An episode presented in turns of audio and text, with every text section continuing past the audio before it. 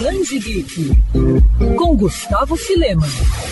Sem dúvidas, o esquecimento é um dos principais temores de quem vive da arte. Do auge ao drama do vazio deixado pelo sucesso do passado, que hoje não existe mais. Esse é um dos principais pontos do trama de O Grande Charan, quadrinho lançado recentemente pela editora Veneta, que conta com roteiro de Maurício Dias e arte de Alan Alex. No gibi, a gente conhece o velho ventríloco Charan, que teve muita fama no fim dos anos 40, se apresentando em programas de rádio ao lado do seu boneco Frodo. Mas as coisas mudaram com o advento dos jogos eletrônicos, o que fez com que Charan se tornasse o guardião de uma arte esquecida tendo que competir com a popularidade dos games e da tecnologia. Como se não bastasse tudo isso, um grande amor também alterou todo o rumo da vida do artista.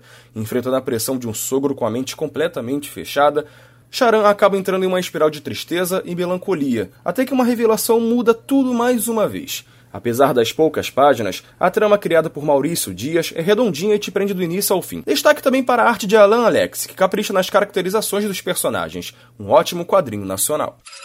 Quer ouvir essa coluna novamente? É só procurar nas plataformas de streaming de áudio.